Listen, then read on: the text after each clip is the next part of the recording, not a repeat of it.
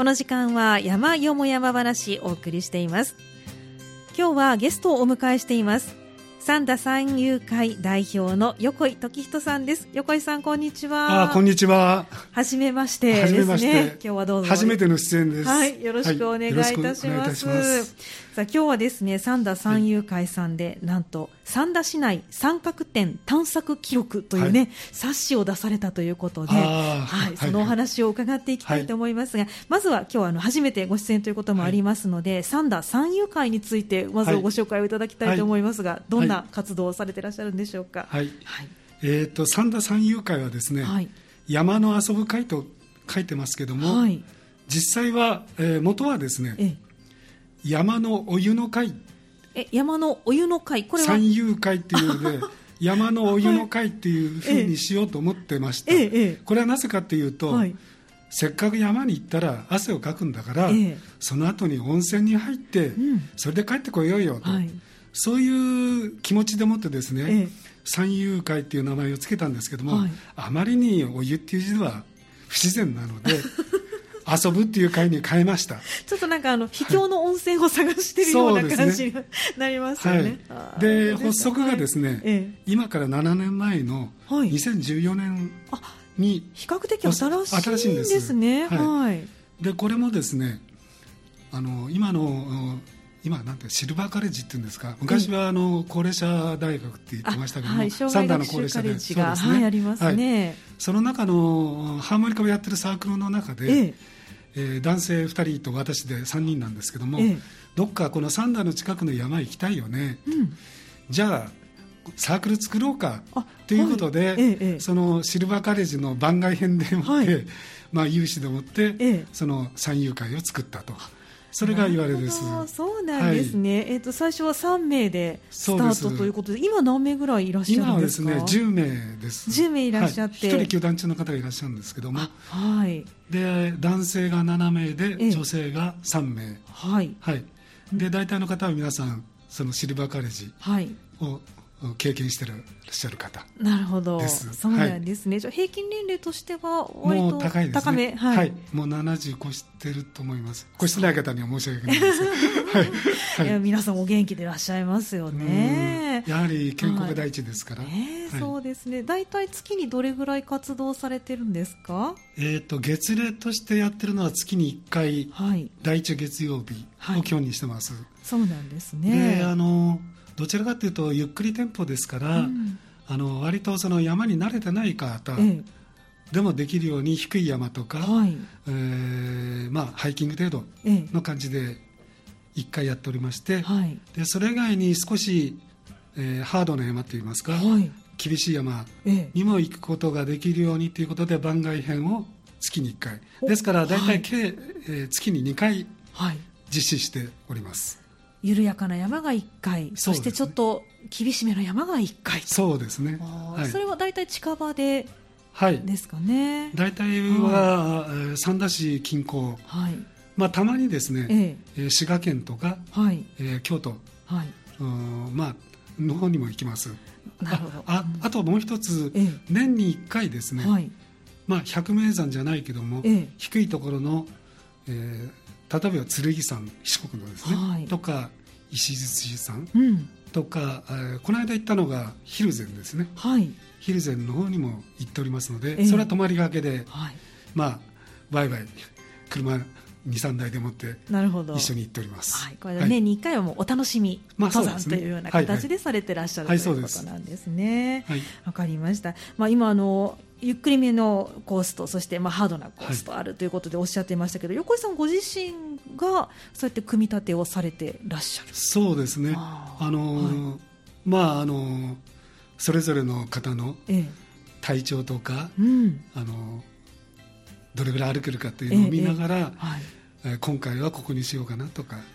うん、まあ、様子見ながら決めてます、はい、そうなんですね、はい、ということはもう横井さんご自身も結構山は登ってらっしゃる登山歴も長い。あ、うん、まあ本当の 登山家ではありませんけどもまあ、楽しみの登山としては、はい、もう大学時代からずっと続けてます。そうなんですね、学生時代からこれはあのサークルとかクラブに入ってらっしゃった？それは入っておりません。あじゃ個人の趣味で始められた、はい、まあ、友人がそういう、はい、あのワンダーフォーゲルとかそういう方に入っている方もいましたので、ええ、そういう人に、えー、一緒になって登ってたっていうのが大学時代ですね。あそうなんですね。はい、じゃあまあお友達に誘われて始められたのがきっかけ、はい、ということなんですね。あのこれまではどんな山に登ってこられたんですか？あ一番の思い出はやっぱり大学時代ですと北海道の21日間、昔で、はい、あの昔はあの周遊券というのがあったものですから、はい、21日間有効に使える周遊券で、はい、北海道のほとんどの山を登るという、まあ、有名な山を登るって言った方がいいんですか、はい、を登ってきました。じゃあもうほほぼ制覇したようなそうですね。あの北海道の中では百名山の山のほとんどは登ってます。えー、そうなんですね。はい、それを季節はいつ行かれやっぱり夏です。やっぱり夏、はい、そうですよね。冬は怖くて行け行けません。そうですよね、はい、秋もね、本当に冬が早くやってきますものね。ねあの北海道では熊にも遭遇しましたから。あ、そうですか。それはラウス岳ですね。大丈夫だったんですか？ええー、あの遠くに見えただけだったので。じゃ目の前に来たわけではなくて、はいはい、ということで、通り過ぎたって感じですね。でもねあの本州だったらツキノワグマですけど、はい、北海道だったらヒグマですよね、はい、大きさも大きいです。親子親子連れでしたけど母グマと子グマだったと思います。そうですか、はい、驚かれましたでしょう。まあビビりましたね。そうですよね、えー、だから30分ぐらい経ってから、あのまた山道を登っていきました。あじゃあそのまま待機されて、えー、待機してはい、少し下がってですね。えー、はい、あそうなんですね。じゃあそんなちょっと驚きもありつつ、はい、でもやっぱり北海道の山というのは良かったですか？いいですね。いいですか？はい。あどんなところが？あのー、大体北海道の山は2000メーター級が多いんですけども。はいえーえーうん、それほどそのハードに登らなくても、まあ、ちょっときついですけども、うん、まあ、あの北アルプスとかそういう危険なところはあんまりないんですね。そうなんですねであの、はいまあ、2時間か3時間ぐらいかけて登ると、もうお花畑にたどり着けるという、ははい、そうですか、はい、やっぱり本州とお花の雰囲気も違いますか？あ高山植物は割と似てると思いますけども、そうなんですね、はい、はお花畑があるということで、でもこう21日間かけてというのはね、あの車で移動されてですか？全部。飛行機で行ってあとはレンタカー、はい、レンタカー借りて、現地は車で移動しながら、はい、まあ、山小屋に泊まることもありということ、大学時代は違いましたけどね。鉄道ですから全部歩きました。あとはバスとそうですか、じゃなかなか。最近はの話ですね。あなるほどなるほど。なかなかじゃあ21日間というこの北海道はハードな。いや鉄道とその時はバス。バスで。あとは歩きです。うわ、はい、そうですか。じゃあもうちょっとあの田中陽樹君を。いやいや全然全然 足元に泳いでいい。でも彼の番組は楽しみにして見てます。はい、あそうですか、やっぱりなんか通ずるものがねあるかもしれない、ね、いやちょっと世界が 世界が違います世代も何も全部違いますけど。そうです。はい。まあじゃあ学生時代はそんな風にされてらしたということですけど、はい、あの社会人になられてからというのはいかがでしたか？最近はですね、えー、あのスイスの山によく登ってます。スイスの山によく登っています、はい、あんまりよく登っていますというような。登っていうよりも あの歩いてますって言った方がいいです。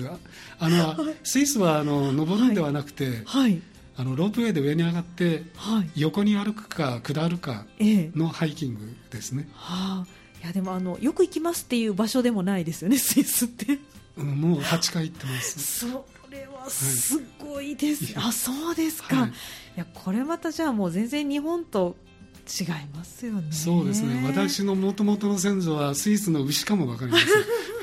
なんか恋しくなるんですスイスが。そうですか、はい、8回も行かれてらっしゃる、はい、それはもうあのお仕事を終えられてから。そうですね、はい、えー、まあ、50過ぎから始めまして。そうなんですね、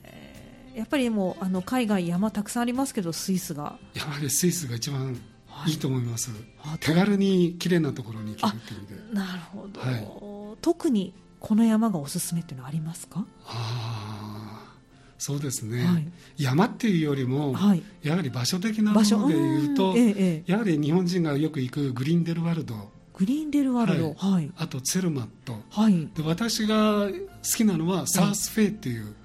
ところなんですけど、このサースフェイの山は、とてもいいと思います。あの日本人も少ないので、おすすめですね。えそうなんですね。い。やちょっとこの話あのしていくとどんどん三角点から話していってしまうそうなので、またちょっと別の機会にぜひね伺いたいと思いますけれども、今日はあの三角点のお話ということで、はい、まずあの三角点というもの、まあ山登ってらっしゃる方はね三角点見るということ多いと思うんですけど、三角点がどんなものかっていうのをちょっと最初にあの予備知識をい。ただきたいなと思ってるんですが、はい。あの三角点っていうのはですね。えー、大体みんな山頂にこう石の四角いものがあるので、はい、えー、えー、山の山頂にあると思ってる、はい、らっしゃる方多いんですけど、はい、でもあの実際はですねあの平地にもあります。平地にも。平地、はい、あの平らなとこですね、うん、にもあります、はい、でまあ確かに最初の頃の三角点は山頂にありました、はい、でこれはあのその場所がですね、緯度とか経度とか高さこれの基準になる点としても設置しまして、はい、まあ、その場所は緯度経度高さが分かります。三角点の位置がですね、はい、であのー、まあ例えばこう大きな建物とか、ええ、なんかダムでも何でもいいんですけどもそういう工事をやるような時にその場所の正確な位置を知る必要がありますね。高さとか、はい。え、そうするとあの昔、私も高校時代習ったんですけども三角測量というのがあって三角測量、なんか聞いたことある気がします、はい、三角形で、昔サインコサインタンジェントとか習ったと思います。はい、でその時の、まあ、定理の中にも出てきてるんですけども、はい、一辺の長さと、うん、あの角度2つですね、はい、それを挟む角っていうんですかね、うん、そうするともう一点の位置が分かるっていう、はい、なるほど。それで三角形ができるということですよね、ええまあ、そういったことからその三角測量というので、はい、その正確な位置を測定すると、うん、そのためにその基準になる点として三角点が設けられたわけですね。ということは、はい、これはあの先ほどおっしゃってましたけど山だけじゃなくて平地にもあるということで,、結構な数がある、はい。はい、でその三角点の位置が、ええあのじゃあどのくらいあるかという話ですけども、ええ、一番最初はあの東京天文台今の港区の麻布台っていうところにあったらしいんですけども、はい、そこにまあ一等三角点、え、ああの三角点には1等から4等までの三角点があります、で5等っていうのもちょっと小さい島に2つぐらいあるらしいんですけど、基本的には1等から4等まで、でまず最初に1等っていう三角点が、はい、その麻布に作られまして、うんうんそれからあ作られたのは明治に4年とかインターネットで調べたら書いてありましたけども、えー、えー、そこからだんだん作られ始めて、えー、大体40キロから45キロぐらい離れたごとに一等三角点が全国に作られていきます。そんなにあるんですか、はい、40キロから45キロ間隔ぐらいで作られていきます、はい、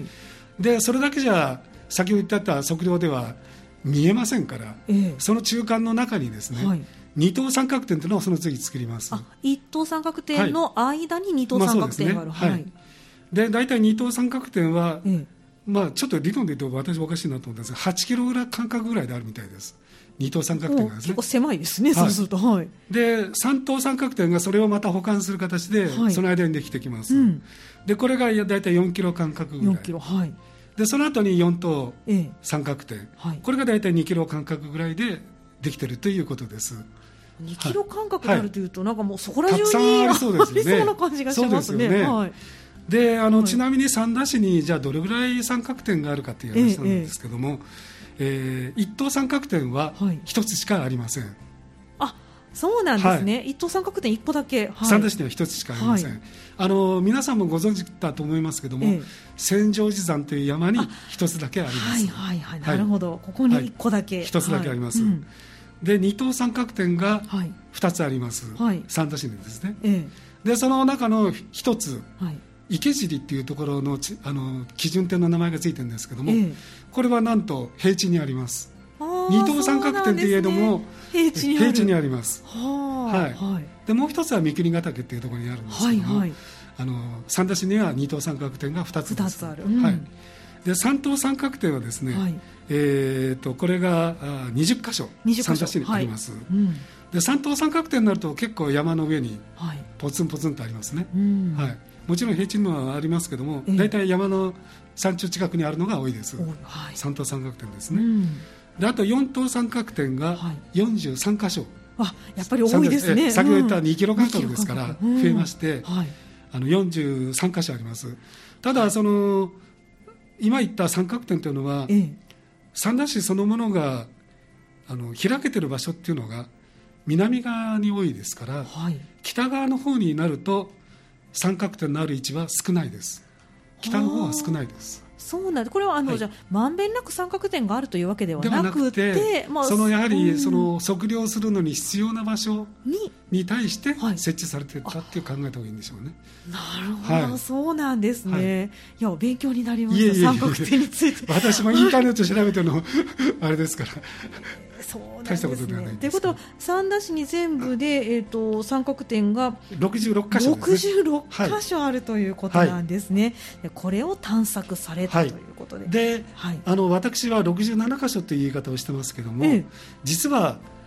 あの今言った三角点というのは石でできています。花崗岩の石でできている四角形の石でできています。でそれとは別にですね、私も知らなかったんですけども、ええ、電子基準点っていうのがあります。電子基準点。はい、はい、電子基準点というのがありまして、ええー、それも三田市に1箇所あります、はい、でこれはほとんどの方がご存じないです、うん、であのある場所はですね、ええ、なんと長坂中学校の中にあるんです。長坂中学校の中にあるんです。駐車場の横に置いてあります。電子基準点というのはじゃあこれは石ではなくて？えっとですね、ええ焼却炉の煙突みたいな格好してます。でこれはおそらくですね、はい、あの GPS ですね、今も衛星、はい、人工衛星、そこからの電波でもって受け取って、はい、その感知して測量するっていう、今はだから、その石を使ってですね、測量するんではなくても、大体 GPS で測量するのが測量ですから。そうなんですね、ということは、じゃあもうこれから、三角点ではなくて電子基準点が増えていく可能性が高い、はい、を使って測量するっていう。はい。そうですですから電子基準点というのが三田市にあるっていうのも私知らなくて、はい。まあ、びっくりしましたね、えー、そうですよね、はい、これが一箇所、長坂中学校にあるということで、はい、まあ、ちょっとおいそれと、ね、入るわけにはいかない場所ではありますけれども、うん、あそうなんですね、わ、かりました、とってもこれ、なんか不思議な三角点のお話ですけれども、ちょっとあの後半は三角点をなぜ探索することになったのか、まあ、そういったところも含めてお話を伺っていきたいと思いますので、後半もどうぞよろしくお願いします。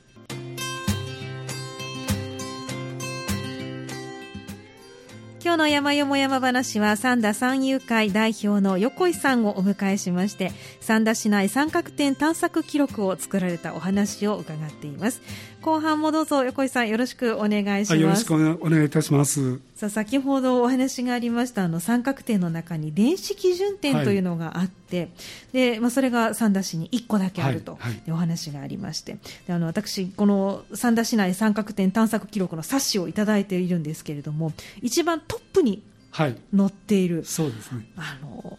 電子基準点と伺って、まあ、三角点よりもちょっと大きいぐらいかなと思ったら随分と大きな大きいです。ものなんですね、はい、これ、はい、高さどれくらいあるんですかね？ね8メーターぐらいじゃないですかね高さ。ああそんなに、はい、結構幅も。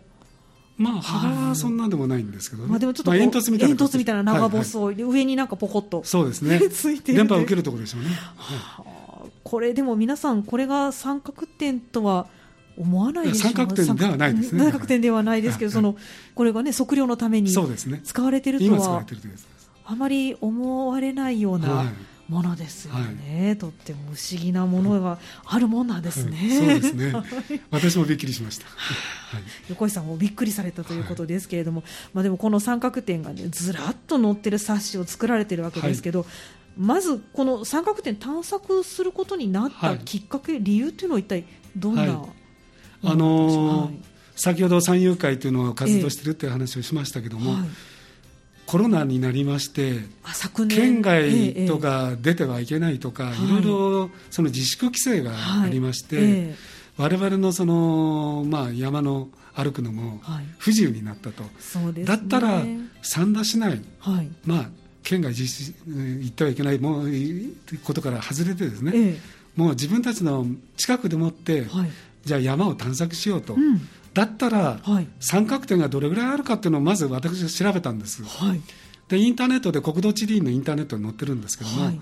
でこれ全国で持ってます、ええ、でその中で三田市が管理している管理地になっているというのをピックアップしましたら、うんはい、先ほど言った66箇所プラス電子基準点1とい。うのが出てきたわけです、じゃあこれをそのコロナの自粛の間にみんな制覇しようじゃないかと。いうことから始まったのが、あの去年の5月からです。そうなんですね、はい、ちょうど自粛が始まった時です、ね、始まった時ですよね。はい。あそうですか。これでもアイデアを出されたのは横石さん。そうですね。あの、はい、好奇心の塊な人間ですから、えー、あのちょっと前にもいくつか見てますけども、はい、三田市の中にあるものを全部見てみたいっていう思いから始めました。それあの提案された時は会の皆さんはどのような反応だったんですか？あんまり乗り気じゃなかったですね。乗り気じゃなかった。というのは、はい、あの決して簡単なところにあるわけではなくて、はい、行き方もわからないわけです。道があるわけではないんです。そこの場所に対して。あそうなんですね。ですからどうやって登ったらいいかっていうのを探すことから始めないといけなかったので、はい、少し危険も危険もありましたから、皆さんは乗り気ではなかったんです。そうなんですね。でその中のね、えー、夜間のあの有志、はい、私入れて4名で探索しました。そうですか、はい、あの昨年の5月にスタートされたとおっしゃってましたけど、はい、大体どれぐらい期間かかったんでしょうか？期間はですね、えー、えー、夏はですね、はい、木が茂って、はい、なおかつ草も茂って、えー、でなおかつ蛇も出ます、はい、ということでやはりマムシがたくさん3台いますので、はい、まあ、危険だということで、えー、なるべく冬に秋から終わりから冬にかけて多くしました、はい、で、えー、去年の5月から始めまして、はい、今年の4月まで11か月かけて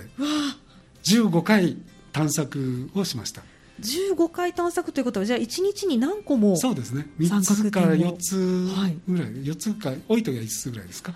はい歩かれたんですね、はい、そうですか。これあのされてるうちにどんどんどんどんこうなんかもっと行こうもっと行こうというようなそうですね。欲が出てきます。なってきますよ、ね、なるべく早く全部制覇したいという気持ちが出てきます。ね、ね、そうですよね、はい、じゃあもう達成された時のお気持ちなんかひとしおだったんじゃないですかそうですね達成した時は、あの三遊会みみんなに祝っていただきました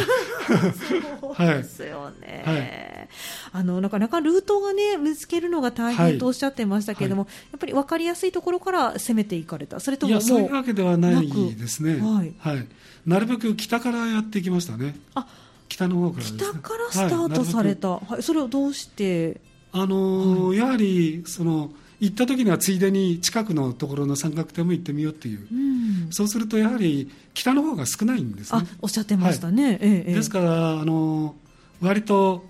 季節のいい時、はい、あの高い山が多いですから北の方が、ええ、季節のいい時で危険がない時に、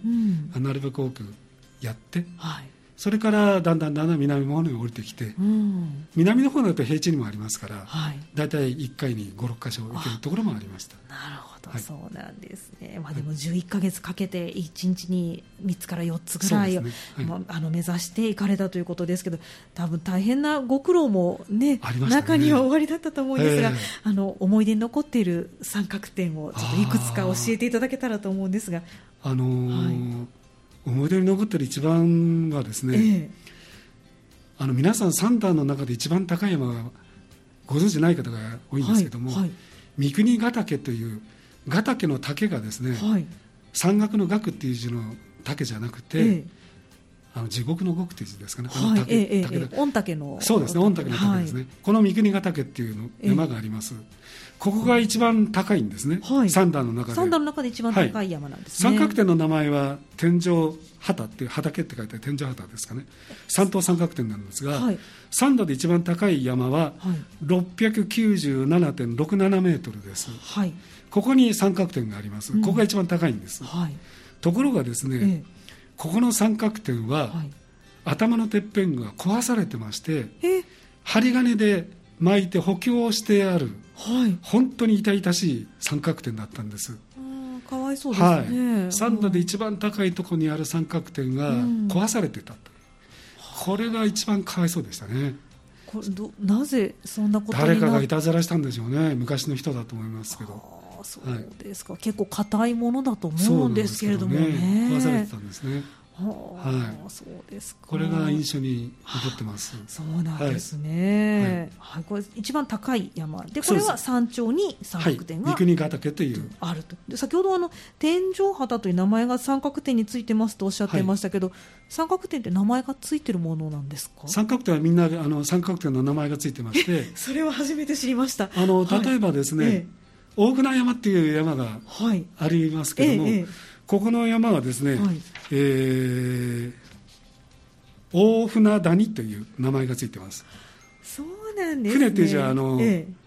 何ですか、はい、船船頭あの小舟の方の船、はいはい、大船谷っていうんですかね、はい、っていう名前がついてます。へえ、そうなんですね。これは石に書いてあるんですか？いや書いてません。書いてない。国土地理の調べないとわかりません。そ うか。はい。なるほど。あそうですね。この冊子にもあの三角点の写真も撮ってらっしゃいますけど、はい、全部名前がついていますがこれは山の名前と三角点の名前と両方一致しない場合もあります。はい。そういうことなんですよ、はい、それを調べられて、じゃあ、この札も持っていかれて、はい、そうです。写真も撮ってというふうにされてらしたんですね、はい、なるほど、わかりました、で他には何か印象に残っているところってあの一つはですね、うん、大川瀬のあの奥の方にはい、あの内山っていうところがあるんですけども、はい、はい、そこの三角点がですね、ええ、赤いペンキで全部塗られてたんです。三等三角点なんですけども。赤いペンキで塗られて赤いペンキで塗られてたんです、はい、どうしてそんなもん塗ったんだろうと思うんですけども、え、あの非常にかわいそうでしたね。もうなんか変な感じでしたね。ちょっとなんか赤っていう色独々しい感じが、ね、ね、しなくもないですから、はい、はい、で、その三角点はですね、ええ、測量法でもって、はい、そういうペンキで塗ったり壊したりすると罰せられます。最高50万円の罰金がかかります。そうなんです、ね、そうなんです。ですから三角点はみんなみんなで大切にしないといけないものなんです。守らなきゃいけないものなんですね、はい、で今でもですね三角点は、はい、あのまあ、焼き目がありまして、その場所のその変動っていうんですか地殻変動と思ってずれてきますよね。高さとか変わってきますよね、はいええそういう意味でその場所の位置がどういうふうに変わってるかっていうのに使われてるみたいですね。ああそうなんです、はい、じゃあもちろんその先ほどおっしゃった壊したりなんかはもちろん持ってるほかですし、はい、移動するのももちろんだめですもんね。もちろんダメです。はいで三角点はですね、えー、一等三角点は、はい、あの正方形してますけども、えー、一辺が18センチ。あ決まってるんですね、はい。はい、2, 等3 2等と3等が15センチ、はい、4等が12センチと決まってます、で石の深さはですね、えー、なんと82センチも深さがあります。そんなに深くうずまってます。大体出てるのって15センチとか20センチぐらいですよね、ね、あの下にだから60センチとか70センチ上がってるんです。柱ですあれは本当ですね。三角点というよりも三角柱みたいな、そうです。三角柱です。四角柱ですね。ね四角柱。そうですね、四角柱です形としては四角ですよね、はい。へえそうなんですね、はい、なるほど。面白いですね。ちょっと、あのじゃあ他にもなんか印象に残ってる三角点があれば、印象に残ってるっていうのはですね、皆さん高校時代に、帝国書院が出してい。る、あの世界地図っていうか日本の地図が載ってい。る地図があります、三田市がその全国の地図の中に山2つ載ってます、はい、その千畳山は1つですね、はいはいはい、でもう1つがですね、ええ、明ヶ谷山っていう山が載ってるんです。明ヶ谷山。はい、はい。明ヶ谷山っていう山は誰も誰もじゃないけども 山登る人以外は誰も知りません、はい、でこれは須磨三山っていう、はい、あの須磨地区にあるんですけどね、えええ、あの駒房神社の近くですけども、はい、そうですね、はい。そこに明ヶ谷山っていう山がありまして、うんはい、ここはあの先ほど三角点の名前はですね、ええ、天神谷谷です天神天神谷という名前がついています、はい、ですから三田市の中に三角点として残っている山は2つ、はい、千畳山と明ヶ谷山ですね。これもなんか意外ですよね。三田の山というと国蔵山とかね、ね有馬富士廿日山、はい、あの辺りが非常に有名ですけど大船山とか。廿日山とかああいう山が有名ですよね、はい、だけどあれは国土地理には載ってません。それもなんか不思議な感じですね。で知らない山の明ヶ谷さんですか、えー、が載ってます。はい。なんかでもこのね明ヶ谷山須磨田須磨三山の中の一つですけど、はい、形は結構かっこいい。あの山山が3つあります、ねはい、はい、そこの私はあのハイキングコースにぜひサンダでしていただけたらいいなと思っている山なんですけども、なかなか縦走するのもいい山です。ああそうなんですね、はい、3つピークがあって。え3つピーク、うん、あ本当に言うと黒谷山って山があります。そこも三角点があるんですけども、ええまあ、4つピークがありますね、はい、そうなんですね、えとてもいいハイキングコースだと思います。そうなんですね、はい、いや面白いですね。なんかもうこれ本当一個一個お話ね全部聞いていきたいぐらいに思い出も全部、あります。ね思い出、終わりでしょうね、はい、そうですか、あのなかなかこれ探せなかった三角点とかありますか？見つからなかったとか。大体すぐ見つかりました、ね、最後の方にあったんですけど、ゴルフ場の中にあるんですけども。ゴルフ場の中？はい、ゴルフ場の中にですね、えええー、っとこれはなん、はい、山田ですかね、はい、山これあのゴルフ場の中にありまして、ええはい、ゴルフ場の中に中に入れないもんですから我々、ね、プレイヤーじゃないんで、え、外から登ってったんですけども、はい、途中はもう茨ですね。もうややぶこぎなんていうもんじゃなくて、はあ、もう手に結構傷ができましたね、はあ、そうですかでやっと見つかった時にはやっぱり、嬉しかったですね。それはゴルフ場の中には入れたんですか？最終まあ入れたのかも分かりませんけど、はい、ゴルフ場の中といってもゴルフ場の横って言った方がいいです、はい、コース内ではなくてコース内ではなくて、横の山にあるって言った方がいいですかね、はい、ゴルフ場から行くとすぐ近くにあるって言った方がいいですね、そうなんですね、まあ、そこが非常に、はい。あの腕に傷がついたりお風呂に入ったらしみるんで何だろうと思ったら手に傷がたくさんあったという山ですね、はい、そうでしたか。じゃそんなごまあもう他にも小屋が越っていうような山。これはあの、はい、小野地区にあるんですけども、はい、ここの山もなかなかあのハードでしたね。そのやぶこぎをするっていう意味でハードでしたね。ですね、はい、でも反対に先ほどおっしゃったみたいにもうこれはぜひあの皆さん歩いてほしいというようなコースになるような山もあります、はい、先ほどのあの宮本谷のコースなんかもそうですし、あの例えばあの大船山なんかもそうですよね、ええ、あの南側から登ってきますと、はい、薄木谷なんていう三角点もあったりして、なかなかいいあの南側から登る重走コースもいいと思います。はあ、そうなんですね、はい、これでもあの終えられてやっぱり歩かれて山三田の山をだいぶじゃあ知ることができた。そうですね。ドライブっていうか車乗ってて、うん、あそこも登ったねここも登ったねとかよく出てきます。ねそうですよ、ね、ですから三田の中の山の、まあ、三角点のある位置、はい、山の名前こういったものはもう全部頭の中に入ってますね。すごいですね、はい、そうですか。じゃあちょっとあのパッと見えてるあの山に登りたいと思ったら横井さんに言えばいやいや 連れてってもらえる。そんなことではないですけど、はい、そうなんですね、はい、であのこの苦労の決勝となっている三田市内三角点探索記録冊子になってますけど、これって手に入れることはできるんですか？一般のあのもし ご希望の方がいらっしゃいましたら、はいあのハニー FM さんにお問い合わせしていただければ差し上げたいと思っております。じゃあこれはあのご自身たちの記録としてそうです、まあ、本来は作られたもの、はい、ということなんですね、はいいやあの自分たちの記憶に残しておこうというために作りました、ね、そうですね。本当素晴らしいものがたくさん載っていますので、ご興味ある方いらっしゃったらぜひ、はい、お問い合わせいただきたいと思います、ではあの横井さん最後に、まあ、この三角点探索を終えましてこれからあのこれも含めてですけれども活動をこんなふうにしていきたいなっていう何かご希望、あるいは目標というのは終わりなんでしょうか、はい、あのまあ、私、やはり三段に来ましても30年近くになりますけども、神戸の山によく登るんですけども、はい、神戸の山は非常に山が整備されていて、皆さん多い多い多くの方が登られてます、はい、ハイキングされてます、ところが三田は廿日山とか、あの先ほど言った大船山とか、あの非常に限られた場所しか皆さん登られてないんですね、はい、ですからもう少しあのいろいろなハイキングコースを作れるように、うん、私も少しだけお助けして、はい、